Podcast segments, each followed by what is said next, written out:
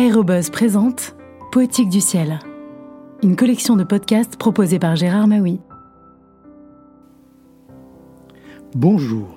Parmi ces nombreux souvenirs d'aviatrice que Madeleine Charnot évoque dans La Passion du ciel, figure bien sûr celui de sa première navigation en solo, alors qu'en 1932, elle apprend à piloter à l'aéroclub Roland-Garros, sur le terrain d'Orly. La Passion du ciel de Madeleine Charnot a été publiée chez Hachette en 1942. Ne croyez pas que ce fut un grand parcours, mon premier voyage. Je décollais d'Orly, cherchais des yeux la tour de Montlhéry, survolais la ligne électrique Paris-Sud-Ouest et ne la quittais que pour atterrir à Orléans sur un terrain bossu où un gendarme mon carnet de route. Je revins me poser à Orly et, haletante d'émotions joyeuses, je portais mon carnet de route à M. Florentin lui-même pour faire estampiller ma feuille de retour. Ma chanson intérieure remplissait mon cœur, mes oreilles. J'avais réussi mon premier voyage. Quand je roulais l'avion devant le hangar du Roland Garros, Maillet était debout à l'entrée, une bienveillance secrète aux yeux. Ça a été, me demanda-t-il. Demain, s'il fait beau, je vous enverrai à Chartres, mais vous irez au Cap, au compas et sans carte. Le lendemain, il faisait beau. Vous naviguerez au cap 253, me dit Maillet. D'ailleurs, pas besoin de tant de précision. Vous verrez Chartres à mi-route. Sa cathédrale se voit autant qu'ici les hangars à dirigeables.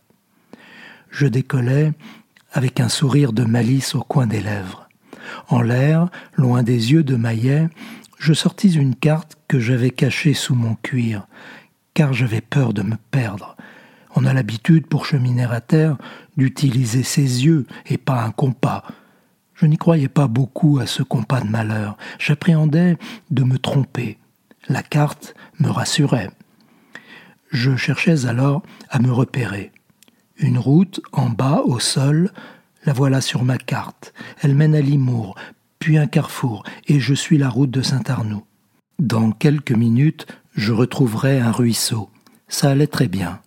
Mon compas était à peu près au cap, ce qui confirmait ma certitude, et puis, à un croisement de chemin, j'enfourchais une route, qui me semblait la bonne route, vers la gauche.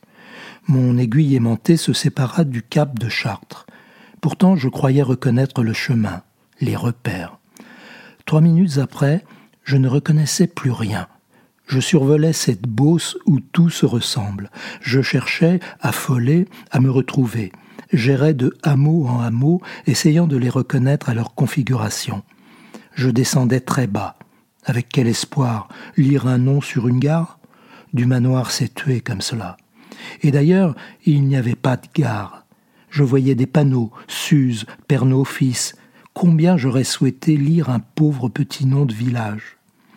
J'eus un moment de panique morale. Allais-je atterrir en campagne? C'est difficile de se poser sur un terrain inconnu.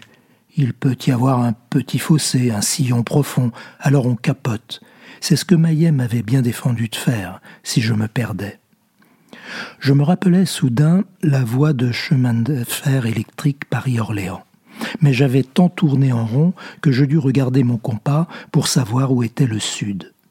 Je m'en fus ainsi ne me fiant plus qu'à mon aiguille aimantée, à un cap qui me ferait forcément rencontrer la ligne des rails.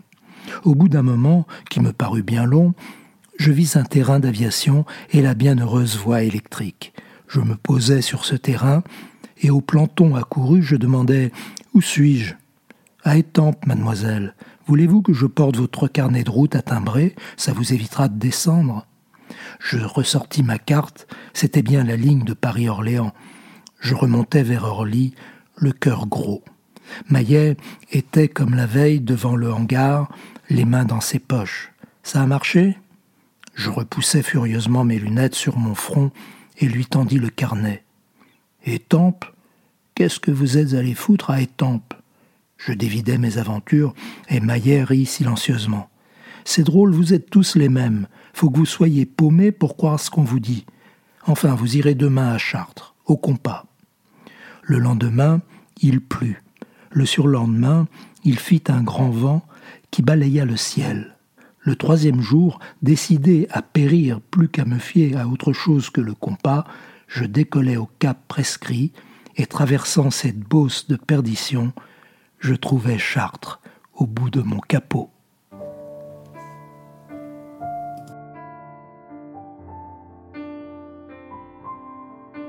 À bientôt pour de prochaines lectures.